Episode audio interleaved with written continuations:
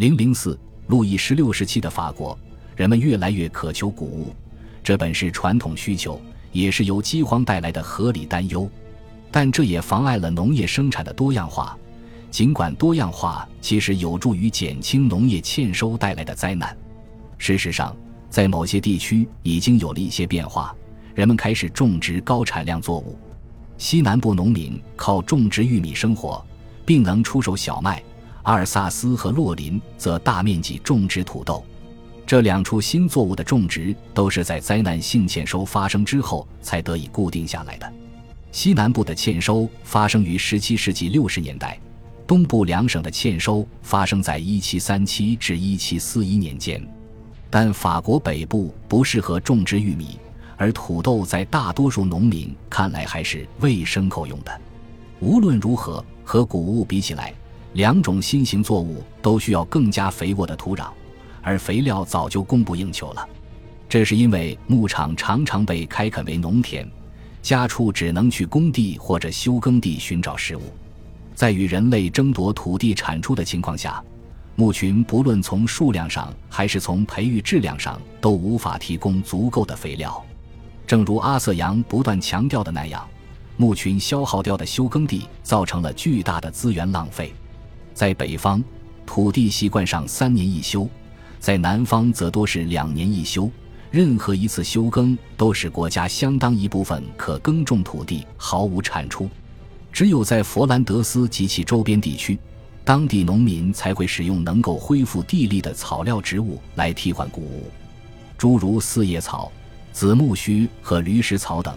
这样一来，土地就无需休耕了。所以，这些位于法国最北部的地区能够在长达几个世纪的时间里一直保持粮食产量居全国之首，绝非偶然。在佛兰德斯出现的这种先进生产方式。最初是为了应对早期欧洲城市化程度较高地区的人们对食物的需求，这些地区形成了一个巨大的且门槛很低的市场，激发了人们的种植热情。巴黎和北方人口稠密的沿海地区也有着类似需求，因此促成了巴黎盆地的开阔地带乃至全法国唯一的大规模农业生产基地。城市市场的巨大需求带来了收入，对地主而言。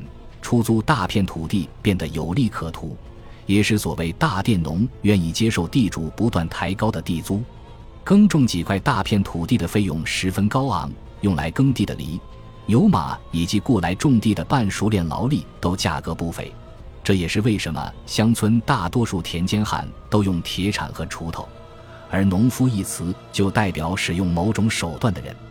不过，大佃农在乡村社会从来都不受欢迎。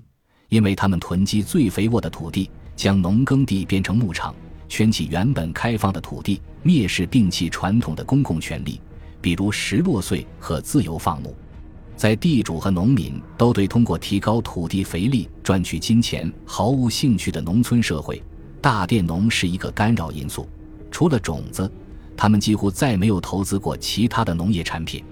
阿瑟扬曾多次对法国大多数农场建筑设施的荒废和工具的残破感到震惊。大多数农民和地主一样，都对为市场进行农业种植没有兴趣。即便有些兴趣，他们的市场也只能是地方性或区域性的。仅仅是交通运输费一项，就使农业市场受限的状况成为必然。在当事人的概念里，即便运输成本减少，也少不了太多。道路和河流得到修缮，人们还开凿了运河。部分人希望关税更加合理，但在任何人都无法预见的铁路出现之前，人们获得的最终利润仍然十分微薄。大多数人试图减少生产上的负担，正是这种负担侵蚀着利润。比如，通过对税种的重组，就能减少相当于一个农民总产量百分之十至百分之十五的税收。原本用于维持教区教士生计，却常常被修道院或俗众挪用的十一税，大概占农民产值的百分之八。而徭役强迫农村劳力去修缮维护道路，使农田每年都有很长一段时间无人耕种。从路易十六时期开始，农民可以以税代役，其中的消耗又被加到了税单上。总而言之。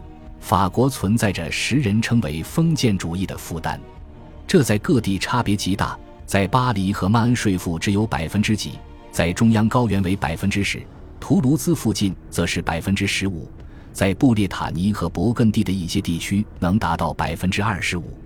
各处确实有一些零星的无主之地，不用承担任何税负，并且已经存在了相当长时间。但中世纪并入法国的大多数领土都是有主之地，在路易十六时代依然如此。尽管当时所谓领主和土地所有者两种身份已经开始分离，领主对自己也许已不再真正拥有的土地享有极大的封建权利，这些权利通常包括象征性的货币地租，但缴纳的货币金额和实物往往会加重。其中，狩猎和射击权是一成不变的两种权利，有时还包括庄园垄断。这意味着种地者必须使用领主的磨坊或者酒窖，而且类似权利往往都会由领主的私人法庭强制执行。这么说都还太简单了，很多租约会不加区分地将封建和正常租金混为一谈。布列塔尼的大部分地区，在一种所谓可回收地产的体制下。佃户签订一份为期九年的租约，混缴货币租和实物租。同时，佃户被视作他所租种土地的建筑及果树的经营业主。领主如果不出钱买断这些土地，是不能驱逐佃户的。因此，佃户实际享有土地占有权。但这是否意味着佃户是土地所有者？是否是严格意义上的封建制？这些问题在实际操作中都没有太大意义。直到一七八九年，这一切才突然变得至关重要，命运攸关。尽管产量低、方法陈旧，而且没有改进的迹象，法国农业还是在十八世纪中叶繁荣了一段时间。连年丰收满足了人口增长带来的粮食需要，农产品价格看好，地租和土地价值也随之持续上涨。但从十八世纪六十年代开始，粮食产量开始变得不稳定。农业收成时好时坏，从1770年到1789年之间，只有三年是丰收年，而欠收的省份很难从外地购进足够的粮食补给。农民用于应对资源不足的酿酒作物，在这些年中的产量也受到很大影响。比如1778年严重欠收，第二年却又出现超产。18世纪70年代中期，亚麻和饲料作物也严重不足。养牛人无法喂养自己的牲畜，只能将其杀死，低价出售。几乎所有人都这么做，但这一切并没有拉低一路攀升的地租和地价，地主和富农仍然如鱼得水。而对于作为法国农业主体的小业主、承租人和分成制佃农而言，路易十六统治时期可谓极其艰难、几近绝望。由于农业是王国的主要经济支柱。农业减产使得国家经济的各个方面都备受冲击。事实上，从事农业和从事工业之间并没有明显的界限，大多数工业都在乡村发展，即便是那些像建筑业理应属于城市的生意。建筑业是重要的新兴产业，正在改变巴黎和其他大城市的面貌。它在很大程度上依赖于每年冬天将自己的薪水带回农村的移民工人。冶金业其实与煤炭矿藏无关，大多数是位于木炭资源丰富的偏远林区的小规模公司。最大的工业、纺织业落户于城市，比如亚棉、阿布维尔、色当或克莱蒙德洛带的羊毛业，鲁昂和埃尔伯夫的棉纺业，尼姆和里昂的丝绸业。但只有在里昂，具体的产品制造才集中在市镇内完成。其他纺织业市镇只是一级市场，是派货和财政运营中心，而真正的纺织工作是在距离他们不超过五十英里的农家作坊里完成的。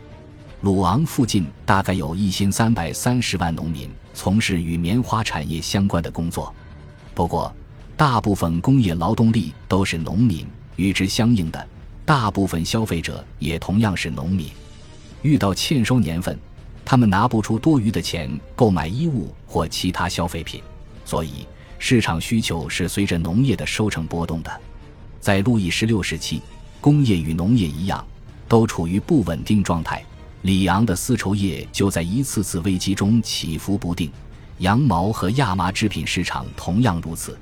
只有棉花保持住了在世纪中叶经历过的增长态势，这是因为棉花的主要市场不在法国，而是在海外的南欧和热带殖民地。但在18世纪70年代，法国没有多少这样的殖民地。英国在18世纪中期就将法国从印度赶走了。好望角东侧属于法国的只有法兰西岛和波旁岛了。在加勒比海域，法国成功攫取了马提尼克岛、瓜德罗普和最重要的圣多明各。这些热带小岛的价值远远超过了它们的面积。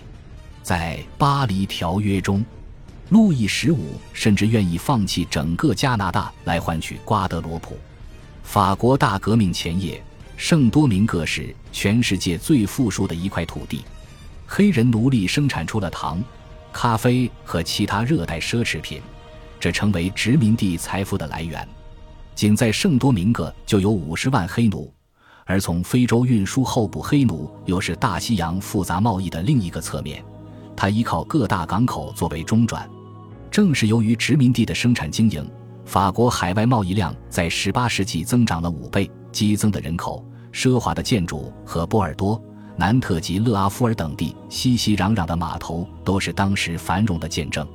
殖民地经济也与王国其他地域的经济状况不同。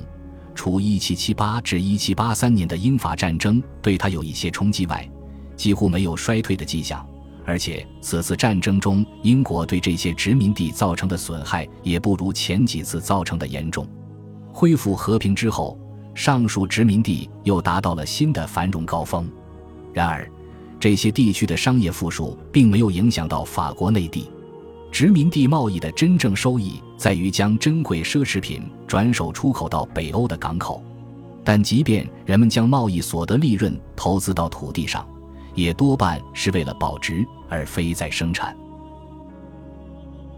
恭喜你又听完三集，欢迎点赞留言。关注主播，主页有更多精彩内容。